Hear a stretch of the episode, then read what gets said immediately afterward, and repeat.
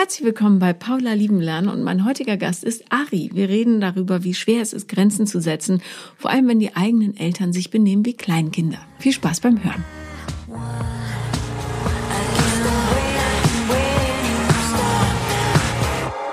Herzlich willkommen, Ari. Hi. Hi.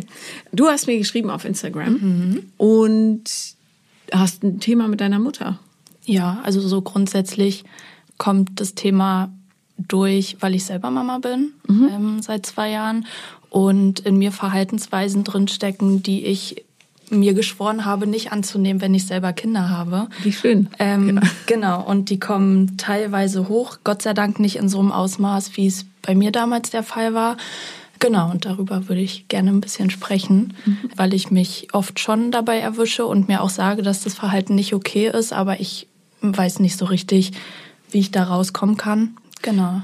Okay, dann ähm, schieß mal los. Was sind denn das für Verhaltensweisen? Mhm, also meine, also wenn ich mal bei meinem Familienleben so anfange, meine Eltern haben sich so richtig nie geliebt, würde mhm. ich sagen. Wir haben aber zusammen gewohnt, bis ich ausgezogen bin von zu Hause. Und mein Papa war immer eher der Emotionsträger mir gegenüber und ähm, meine Mama war immer so ein bisschen kühl, konnte ihre Gefühle nicht offen zeigen, ist schnell laut geworden, wenn ihr was nicht gepasst hat. Und das hat mich in vielen Situationen immer sehr eingeschüchtert. Und das ging dann so weit, dass ich irgendwann gesagt habe, dass ich gar nicht mehr so richtig weiß, was ich ansprechen kann und was nicht, mhm. ähm, weil ich die Reaktion nicht einschätzen konnte und habe mich dann immer mehr zu meinem Papa hingewendet, der dann quasi genau das Gegenteil davon war. Also hat mich aufgefangen, mich aufgebaut, mich bei allem unterstützt, was ich machen wollte.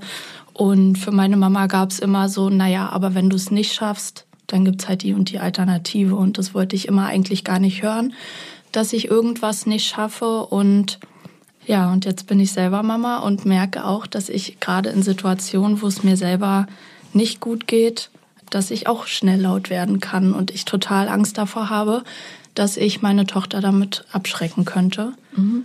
Bist du mit dem Vater des Kindes noch zusammen? Ja. Und mögt ihr euch? Ja. Das ist ja schon mal ein Unterschied, ne? ja, auf jeden Fall. Haben deine Eltern sich dann getrennt, als du 18 warst? Äh, schon vorher, mhm. aber wir haben noch zusammen gelebt für zwei Jahre in dem Haus, in dem wir gewohnt haben, weil sie beide gesagt haben, das lohnt sich jetzt nicht für mich, ähm, extra in eine Wohnung zu ziehen, wo ich dann für anderthalb, zwei Jahre mit einziehen kann und sie sich dann gegebenenfalls was Neues suchen müssten, wenn der äh, Platz quasi frei wäre. So und deswegen mhm, haben wir dann genau haben wir dann gesagt, wir bleiben alle in dem Haus, bis ich dann ausziehe und dadurch, das kam dann nach anderthalb, zwei Jahren ungefähr. Und genau, da haben sich dann alle Wege quasi getrennt. Mhm. Ja. Du hast den Fehler gemacht, Snoopy anzustreicheln. Jetzt äh, geht er nicht wieder weg. Falls ihr das euch Ach. über das Schnaufen wundert. Snoopy, mach Platz, mach Platz. Also ich bin immer wieder überrascht über solche Geschichten, wie praktisch manche Eltern dann äh, denken bei Sachen, die eigentlich hoch emotional sein sollten. Die meisten Leute werden ja laut aus so einer Überforderung mhm. raus. Mhm. Ne? Und überfordert ist man häufig dann, wenn man entgegen den eigenen Bedürfnissen mhm. arbeitet und nicht in der Lage ist, das zu verbalisieren. Mhm. So. Äh, was ja ganz gut dazu passt, dass deine Mutter mit Gefühlen eher ja. nicht so in Touch ist. Wie ist das Verhältnis zu deinem Partner? Weiß der um deine inneren Nöte? Ja, auf jeden Fall. Ja. Auf jeden Fall. Also wir reden da auch sehr viel drüber und offen drüber, auch von Anfang an. Also ähm, ich sag mal, wir sind da beide, würde ich mal sagen, gebrannte Kinder, was so die, die Vergangenheit angeht. Also seine Mama hat die Familie verlassen und er ist ohne Papa mehr oder weniger groß geworden, weil der verstorben ist, als er sieben Jahre alt war. Mhm. Also wir haben uns von Anfang an über alles Mögliche, was in der Kindheit passiert ist, ausgetauscht und wissen auch glaube ich, was der andere braucht in gewissen Situationen. Und das ist schon auf jeden Fall eine große Hilfe in, mhm. in vielerlei Hinsichten. Ja. Ja. Ich finde es süß, weil deine Mundwinkel immer so ein bisschen nach oben gehen. Ja. Trotz dieser etwas betrüblichen Kindheitsgeschichte. Wie gut gelingt es dir denn für dich selber Grenzen zu setzen? Gar nicht. Mhm. Gar nicht. Einfach weil ich Angst davor habe, Grenzen zu setzen. Also ich habe Angst vor den Reaktionen von anderen, wenn ich sage, ich kann irgendwas nicht, ich schaffe irgendwas nicht. Also und es fällt mir auch überall schwer. Also ich könnte jetzt nicht mal in bestimmten Situationen irgendwas nennen, außer es dreht sich um meinen Partner und meinen Papa. Also bei den beiden kann ich das gut und da wird es auch akzeptiert. Aber bei allen anderen ist es total schwierig, sei es auf Arbeit, wenn es um meine Tochter geht, beim Sport oder so. Also es ist immer irgendwie so ein Zwiespalt zwischen eigentlich kann ich oder will ich gerade irgendwas nicht und habe aber das Gefühl, ich muss irgendwie. Also ja, es fällt mir sehr, sehr schwer. Welche Gefühle verbindest du mit, mit dem Grenzen setzen? Also was passiert, wenn du zum Beispiel auf der Arbeit sagst, nein, also nicht, was passiert, sondern was, was geht, was für ein Film geht in dir los? Also was denken die dann über dich? Na, ich habe schon das Gefühl, dass sie dann denken könnten, dass ich das sage, weil ich keine Lust drauf habe. Also dass ich das Gefühl wecken würde, ich bin nicht interessiert an irgendwas. Dann habe ich auch das Gefühl, dass sie das Gefühl haben könnten, ich ruhe mich darauf aus, dass ich ein Kind zum Beispiel zu Hause habe, weil das ähm, gerade jetzt im letzten Jahr sehr, sehr aufregend war mit der Kita und äh, dem Firmenkranksein und alles Möglichem. Das ja, ist immer so ein bisschen mit einem schlechten Gewissen verbunden irgendwie, dass Sachen vielleicht manchmal nicht so funktionieren, wie sie geplant sind. Ja. Mhm. Könntest du dir vorstellen, dass du das mal zum Ausdruck bringst, zum Beispiel auf der Arbeit? Ich versuche es indirekt. Also ich kann, ich weiß nicht, direkt fällt mir sehr schwer. Ich hatte jetzt zum Beispiel, also ich schreibe morgen meine Abschlussprüfung von meiner Ausbildung mhm. und mache nebenbei noch eine Zusatzqualifikation. Und da habe ich des Öfteren schon angemerkt, dass ich nicht weiß, wie ich das schaffen soll, weil eben meine Tochter krank war. Wir waren drei Wochen wegen Corona zu Hause und das war irgendwie alles einfach viel.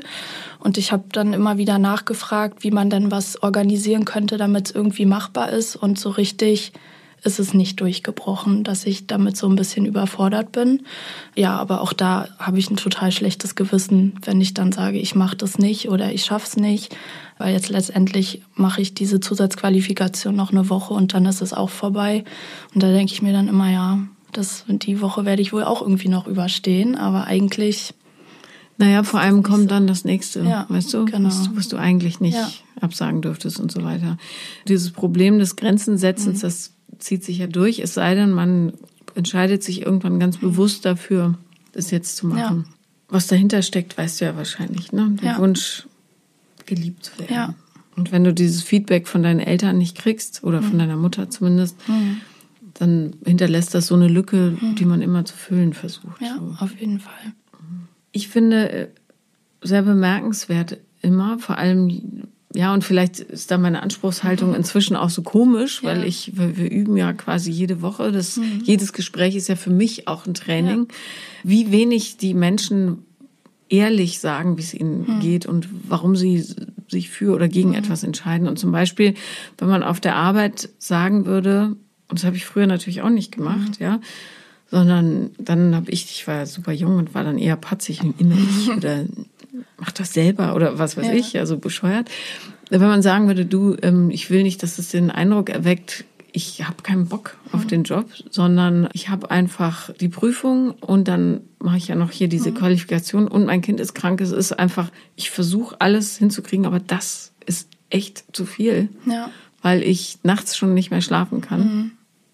Wobei, das wäre vielleicht ein bisschen manipulativ, aber äh, ja, aber weil ich wirklich auch nur so und so viele Stunden habe und ich mhm. merke, dass ich ultra gestresst ja. bin. Ich würde gerne vorschlagen, dass dieses Thema ein anderer bearbeitet und ich springe dann sofort ein, wenn mhm. die Prüfung vorbei ist. Ja. Oder was weiß ich, ja. Mhm. Dass man das halt wirklich zum Ausdruck bringt. Und natürlich wird es Vorgesetzte geben, die dann sagen, ja, Pfeife, äh, du hast hier keinen Platz. Aber dann ist es per se sowieso nicht ja. der richtige Arbeitsort. Ja.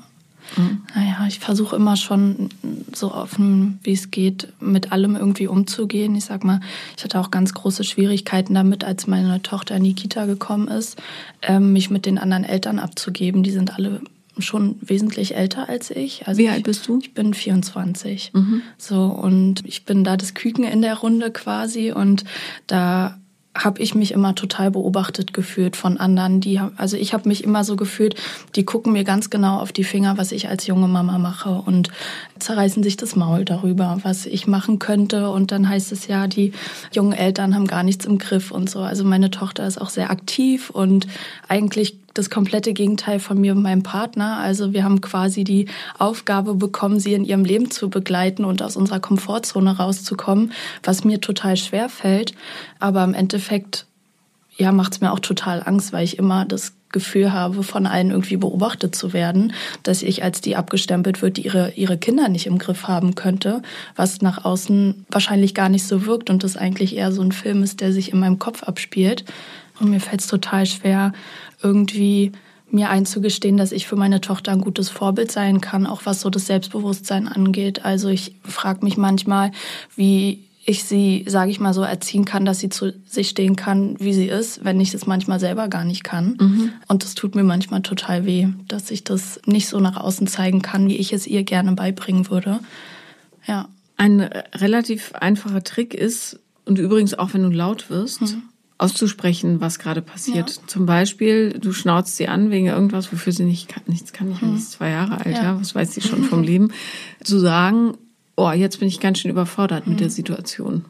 Dass du das auch anerkennst. Ja. Ne? Und es ist völlig logisch. Außerdem äh, spielt es überhaupt keine Rolle, ob du 24 hm. oder 44 bist. Das hm. heißt ja nicht, dass alle über 45 äh, oder, oder über 40 bessere Elternteile sind. Hm. Bei weitem nicht. Ja. ja.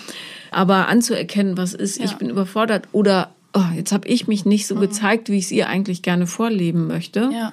hilft dir, das mehr ins Bewusstsein mhm. zu holen, was in dir passiert. Ne? Ja, ich versuche mich dann schon manchmal bei ihr auch zu entschuldigen und wenn sie dann doch mal anfängt zu weinen oder so, dann frage ich sie, ob sie das erschrocken hat, wie ich gerade mit ihr gesprochen habe und wenn sie ja sagt, dann nehme ich sie in den Arm und entschuldige mich und ich habe, das ist für mich immer so ein kleines Gefühl von, dass ich meine Fehler auch anerkenne, wenn ich was falsch gemacht habe. Und das hat meine Mama zum Beispiel nicht gemacht und das kann sie bis heute auch nicht so richtig.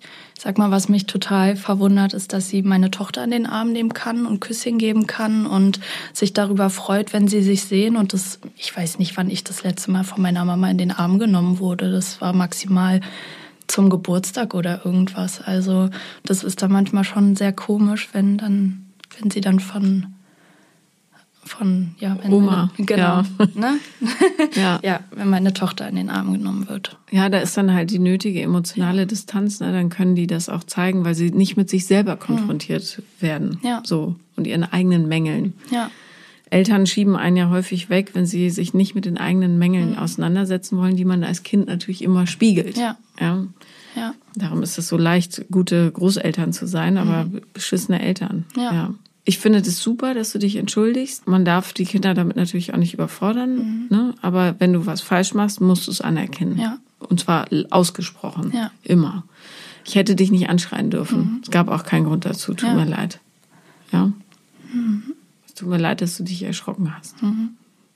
Immer. Ja. Einfach durchziehen, weil es geht ja bei der Eltern, beim Elternsein nicht darum, Perfektion zu erlangen, mhm. sondern ehrlich mit den Gefühlen ja. umzugehen. Ja. Und mir ist es auch super wichtig, dass sie das hundertprozentige Vertrauen in uns hat. Also mein Partner macht es genauso. Mhm. Ähm, der ist da ähnlich äh, gepolt, dass er seine Fehler auch anerkennt und er ihr gegenüber äußert. Und uns ist es einfach wichtig, dass sie uns zu 100 Prozent immer vertrauen kann, egal was ist, auch wenn wir mal lauter werden, dass wir unsere Fehler anerkennen. Weil ich glaube, wenn wir ihr das nicht zeigen, dass man auch Fehler machen kann, dann wird sie damit auch irgendwann Schwierigkeiten haben. Und wir sind da, glaube ich, auf einem ganz guten Weg, aber manchmal erkenne ich mich dann in der Situation doch ja. als meine Mama wieder. Und ja. Je genauer du dich da beobachtest, desto besser wird mhm. es dir gelingen, äh, einen Schritt zurückzutreten und mhm vorher einzusetzen. Das mhm. heißt, du merkst, wie die Überforderung sich aufbaut mhm. und dich dann raus aus dem Spiel zu nehmen. Mhm. Weil Kinder sollten nicht angeschrien werden. Ja. Fertig. Und nicht, dass es nicht passiert, mhm. aber äh, muss nicht sein. Ja. So. Und Kinder werden selbstbewusst und die, die Erklärung äh, ist ja schon im Wort selber, mhm. ne, sich ihrer selbst ja. indem all ihre Gefühle anerkannt werden und auch sein dürfen. Mhm. So. Und wenn sie Elternteile haben, die das vorleben so, passiert es automatisch. Ja. Eigentlich. Ja, wenn da nicht irgendein Scheiß noch mhm. dazwischen funkt. Nichtsdestotrotz bedeutet das nicht, dass du nicht daran arbeiten solltest ja. für dich. Ne?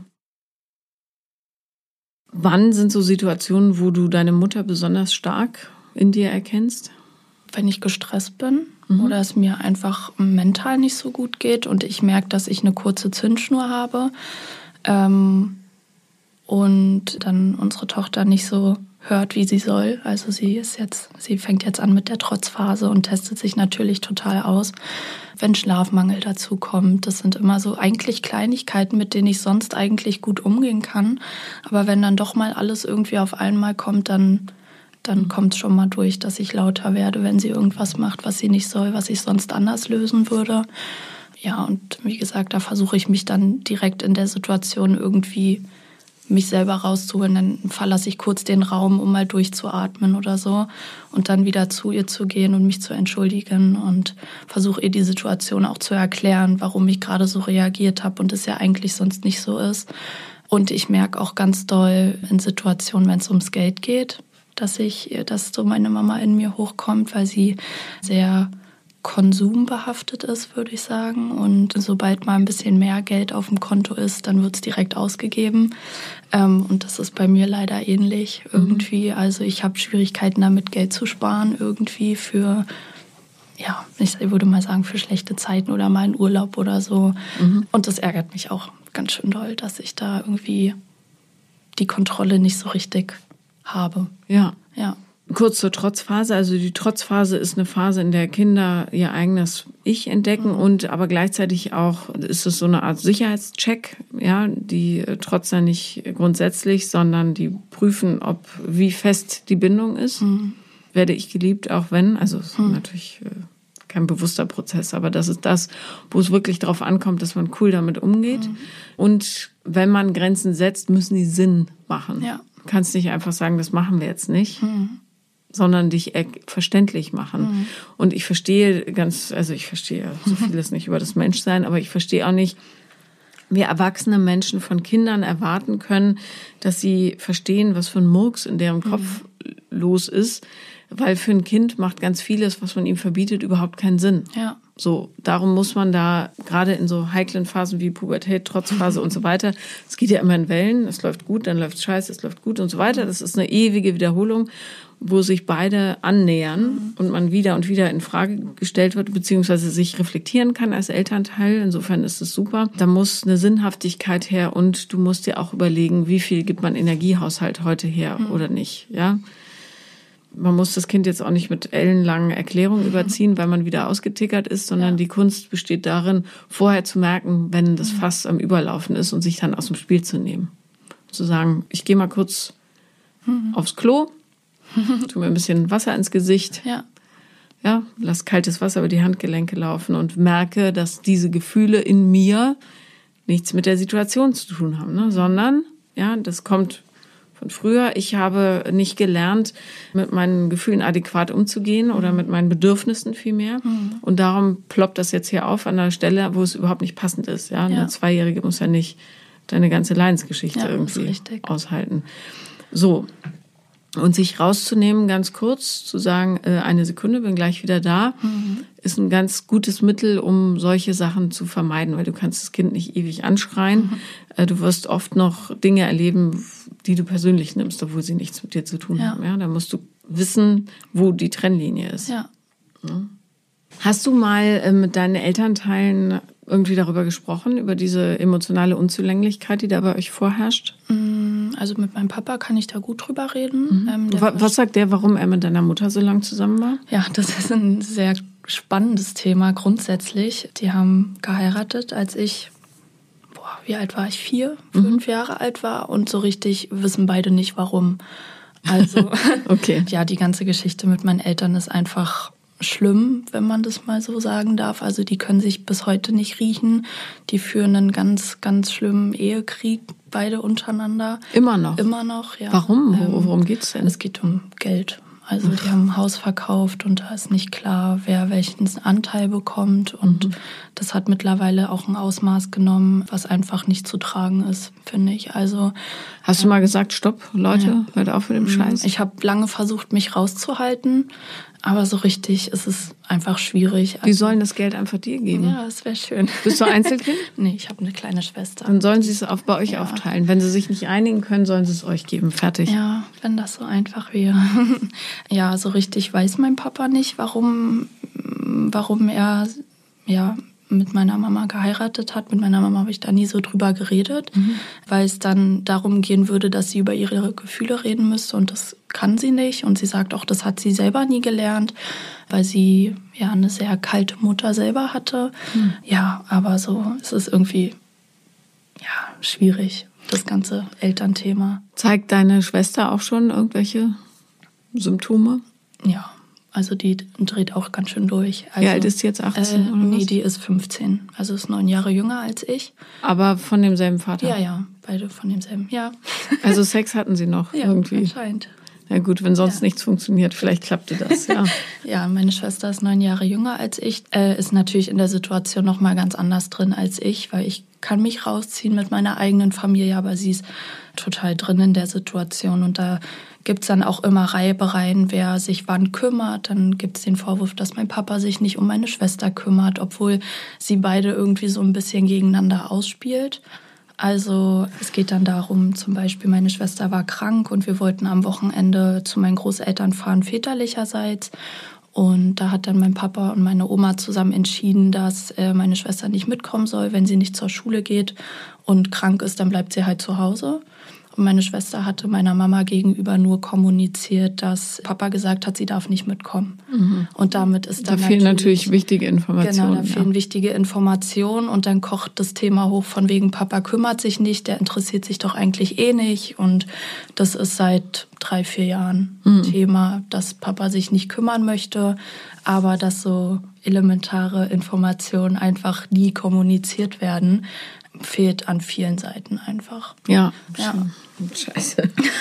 ja, ey, das ist so, also das Nervtötende an Eltern haben ist ja, dass ja. man diesen ganzen Mist dann selber mitträgt und ja. wenn man einigermaßen bei vollem Bewusstsein ist, dann auch die ja. Person ist, die es aufarbeiten muss, hm. für die, ja, stellvertretend. Ja, herzlichen Glückwunsch.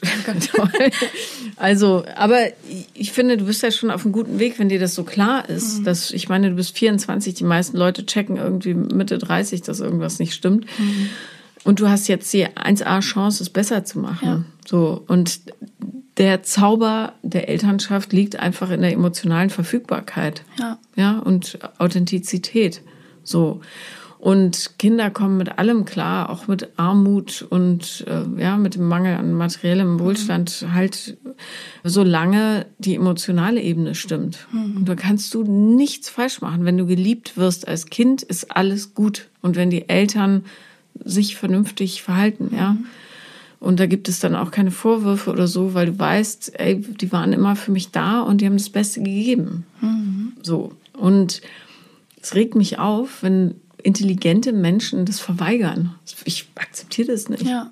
Darum habe ich ja auch keinen Kontakt, mhm. weil das mir zu wenig ist. Ja. So. Und dafür ist das Leben auch zu kurz. Was soll der Scheiß? Ja, das ist immer so einfach zu sagen, so, dass man keinen Kontakt hat. Also finde ich, ich habe auch schon den Rat bekommen, mal so ein bisschen Abstand zu nehmen von, von der ganzen Situation. Aber das hat teilweise ein Ausmaß genommen, dass das über meine Eltern hinausgeht. Also da mischen sich Großeltern ein, da mischen sich Freunde ein. Und ich sag mal, bei jedem Familienbesuch wird der Konflikt zwischen meinen Eltern thematisiert, egal auf welcher Seite. Und ich werde immer nach meiner Meinung, nach der Meinung gefragt, wie ich denn dazu stehe, ob ich nicht mal den Kontakt zu Papa abbrechen möchte, weil er ja meine Mama nur ausnehmen möchte. Und äh, meine Großeltern haben zum Beispiel gesagt, also väterlicherseits, sie kommen nicht zur Jugendweihe von meiner Schwester, weil sie auf meine Mama treffen würden. Und es hat mittlerweile ein Ausmaß genommen, mit dem ich nicht so richtig weiß, wie ich umzugehen habe, weil es sich natürlich auch irgendwann auf uns auswirken wird. Also wenn ich überlege, wir sollten irgendwann mal heiraten, mein Partner und ich, ich weiß nicht, wie ich Lad deine Freunde ein und nicht deine Familie. Also ich weiß gar nicht, wie ich an den Tag rangehen soll, ohne in Panik auszubrechen, dass da irgendwie die Stimmung eskalieren könnte. Du kannst deine Familie nicht einladen. Nee, das, das geht einfach nicht. Pech. Und das ist eigentlich total schade, weil ja. eigentlich habe ich mir das immer total schön ausgemalt. Aber mir bleibt ja fast gar nichts anderes übrig. So, nee, also. na, vor allem, wenn du die einzige Erwachsene in dem ganzen ja. System bist. Ja, die ja. benehmen sich ja wie die Kleinkinder. Ja, aber alle. Ja, alle. Ja. Dann sagst du, wenn sie dich nach deiner Meinung fragen, weißt du, ich fände es so, so schön, wenn sich hier irgendjemand mal wie ein Erwachsener verhalten würde. Mhm. Und ich finde, es ist Zeit, dass ihr euch da rein entwickelt. Ja. Das ist alles, was ich dazu zu sagen habe. Mhm.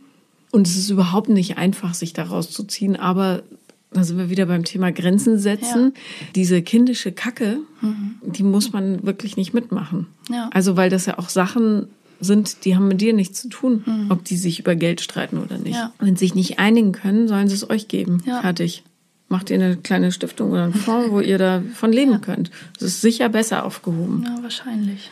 Dann ist natürlich auch die Frage, wenn dein Vater ja auch kindliche Züge hat in seinen Verhaltensmustern, inwieweit der ein gesundes Vater-Tochter-Verhältnis zu dir hat oder in, inwiefern er dich missbraucht als Vertraute, ne? Mhm. was auch also, nicht deine Aufgabe also wäre. Also bei, bei meinem Papa kann ich die Grenze zu dem Thema tatsächlich gut ziehen. Da kann ich auch kommunizieren, dass ich davon nichts hören möchte und da hält er sich auch dran.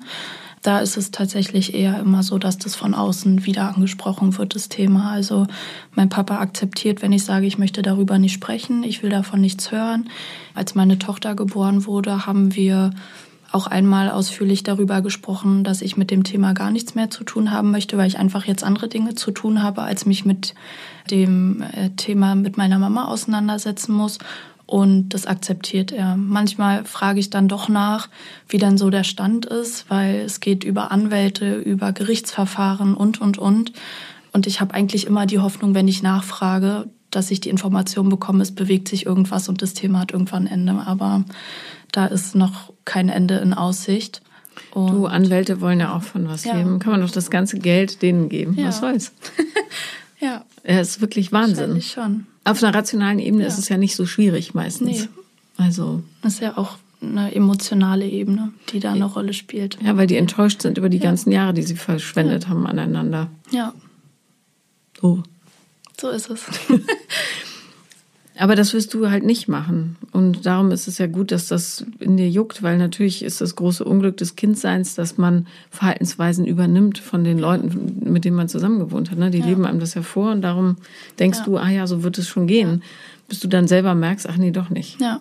Sag mal, was auch mir immer wieder auffällt, ich kenne es von zu Hause nicht, dass wir mal zusammen am Tisch gesessen haben und gegessen haben. Mhm. Wir haben keine Spiele zusammengespielt. Also wenn, dann war es ich und mein Papa oder ich und meine Mama mal irgendwie.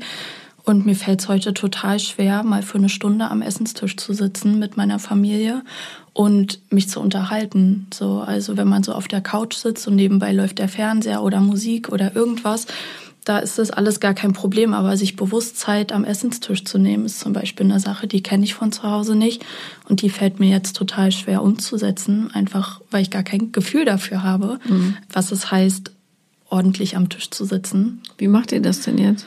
Naja, jetzt mittlerweile, wir versuchen uns schon an den Tisch zu setzen und mit unserer Tochter zusammen Armbrot zu essen, einfach damit sie ein Gefühl dafür irgendwann bekommt. Ich muss mich da wahnsinnig zusammenreißen, nicht äh, frühzeitig aufzuspringen und schon mal irgendwas aufzuräumen oder oder. Manchmal, wenn dann die Tage ein bisschen länger sind, dann sitzt einer von uns mit am Tisch und der andere räumt schon ein bisschen rum.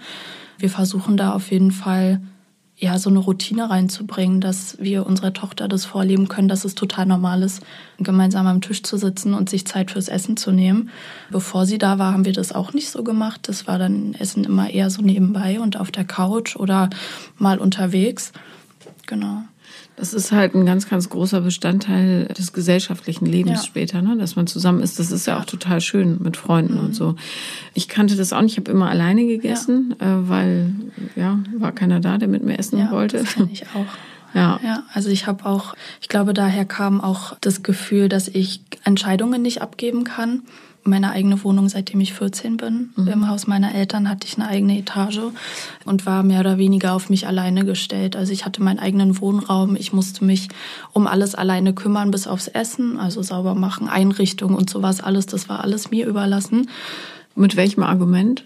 Ach, ich wollte, ich fand es total cool. Also mhm. welcher, welche 14-Jährige kann von sich behaupten, dass sie so viel Platz und Freiraum für sich hatte? Also ja, aber du hast dann halt auch wenig Anbindung. Ne? Richtig, ne? und das ja. merke ich jetzt, weil als ich mit meinem Partner damals zusammengezogen bin, ist es mir unglaublich schwer gefallen, eine Wohnung nicht nach meinem Ermessen einrichten zu dürfen, einfach weil er mitbestimmen wollte und natürlich auch berechtigt ist dazu, das zu machen.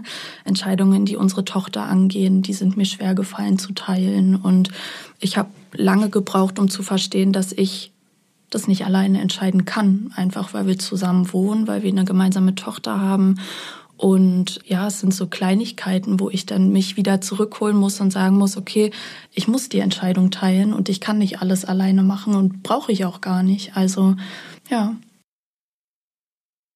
Als ich äh, vor 14 Jahren oder so mit Matthias zusammenkam, also wir sind jetzt zweieinhalb Jahre oder so getrennt, ja, also 14,5, keine Ahnung, irgendwie sowas. Ähm, da sagte er, und das war mir gar nicht aufgefallen, du kannst nie sitzen beim Essen, sondern ich bin immer rumgelaufen, ja. weil ich das auch nicht kannte und davor mhm. in meiner Ehe das nicht thematisiert wurde, mhm. obwohl es eine Katastrophe ist, ja, ja weil es ja auch so viel Unruhe reinbringt. Ja. Und dann, es lief nicht ideal am Anfang, aber ich habe gegen großen Widerstand meinerseits mich dann da reinzwingen lassen. Mhm. Und ich glaube, es hätte vielleicht geholfen, hätte ich damals das wirklich so als festen Termin eingetragen mhm. und auch eine Zeit bestimmt, wo es mindestens sein muss mhm.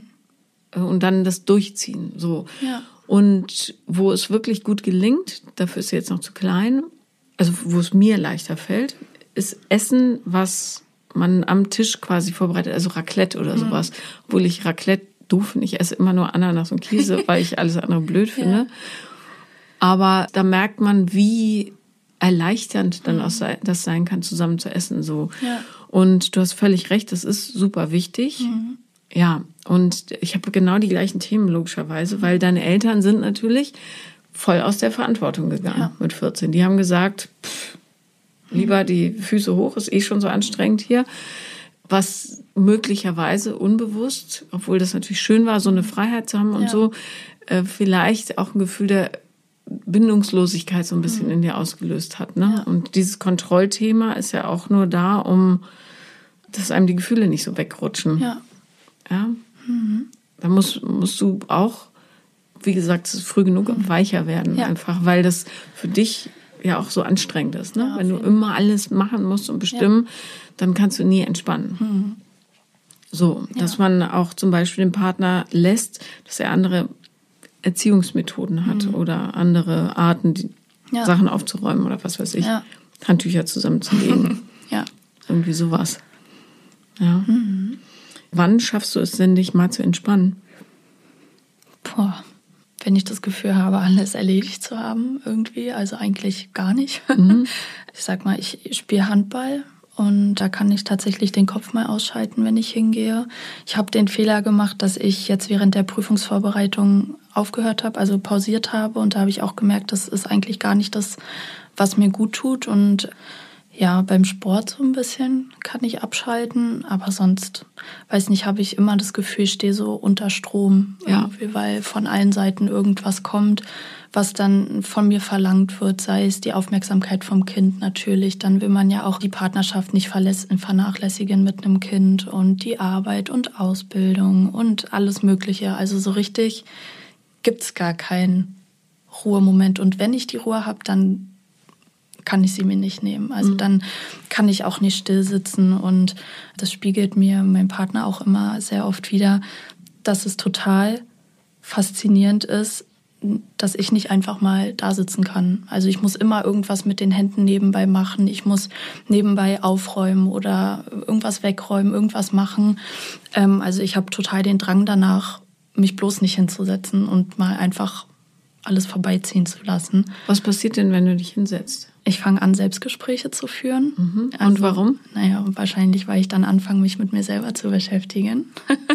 ja, ich habe schon endlos viele Szenarien in meinem Kopf durchgespielt. Ich hätte auch für jeden Konflikt, der irgendwie zukünftig kommen könnte, irgendwelche Argumente parat. Mhm. Auch das versuche ich zu kommunizieren mit meinem Freund, dass es sehr schwer ist für mich, mich ruhig hinzusetzen und mich auf mich zu konzentrieren ich habe dann irgendwann mal angefangen, Tagebuch zu schreiben, um, sage ich mal, die Gedanken aus meinem Kopf rauszukriegen, damit ich nicht irgendwann zu Hause durchdrehe. Da bin ich leider nicht so dran geblieben. Aber ja, ist halt schwierig. So. Ja, aber genau das ist es. Wenn du immer beschäftigt bist, kommen die Gefühle nicht hoch. Ja. Was tragischerweise genau das ist, was nötig wäre. Mhm. Ja. ja.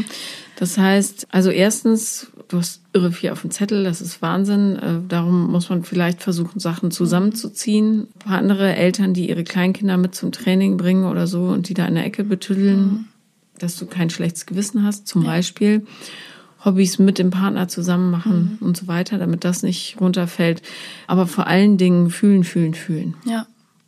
Und das nicht wegdrücken durch diese Tätigkeit, weil ob jetzt die Spüle leer ist oder nicht, macht nicht so einen wesentlichen Unterschied. Ja. Beziehungsweise auch das kann man ja in die Partnerschaft integrieren und sagen, lass uns das zusammen machen, dann mhm. kostet es nur halb so viel Zeit. Ja. ja. Oder auch beim Abspülen kann man sich prima unterhalten. Mhm. Ja? Versuch alles in eine Art meditative Erfahrung zu bringen. Mhm. Kochen, also im hier und Jetzt sein. Ja. Nämlich, also im Hier und Jetzt sein bedeutet nichts anderes, als das zu fühlen, was gerade ist. Hm. Und das kannst du bei jeder Tätigkeit, außer beim Handball, da würde ich davon abraten. Aber das kannst du praktisch bei jeder Tätigkeit, ja, und beim Kinderspielen natürlich ja. auch nicht. Aber ähm, sonst beim Kochen, ja. beim Abspülen, beim Aufräumen. Ne? Mhm. Darum muss man, wenn man in ein Shaolin-Kloster geht, erstmal ein halbes Jahr Boden polieren oder Wasser von einem Gefäß ins andere gießen, mhm. bis man die Essenz des Fühlens verstanden hat. So. ja. Was genau das ist, was deine gesamte Familie verweigert. Ja, so ist es. Und dann ist gut, ja. Und sei nicht so hart mit dir. Nee. Ach. Also wenn du wirklich kindgerecht, aber wenn du merkst, ich bin überfordert, zieh dich kurz raus, mhm. sag hier, Lillifee, spiel ganz kurz, bin sofort wieder da. Ja. Wenn du austickst, sagst du mehr zu dir selbst, ich bin gerade mhm. überfordert, damit du das ja. anerkennst und sagst zu ihr, es tut mir total leid, so redet man nicht mit anderen Menschen. Ich bin, finde irgendein kindgerechtes Bild. Mhm. Ja, keine ja. Ahnung. Ich bin wie so ein Knallbonbon, jetzt ist gerade explodiert. Ja. Äh, sorry, was wolltest du eigentlich sagen und so weiter. Weißt du, das mhm. ist alles und dann ist alles gut. Dann machst du es 180 Prozent äh, Grad anders als deine Eltern. Mhm. Ja. Vielen Dank, dass du da ja, warst. Vielen Dank. Das war Paula Liebenlernen und wenn ihr auch mal dabei sein wollt, dann schreibt mir eine Mail an paula.paulalambert.de oder auf Instagram The Real Paula Lambert bin ich da und gerne wieder und wieder schreiben, das wisst ihr.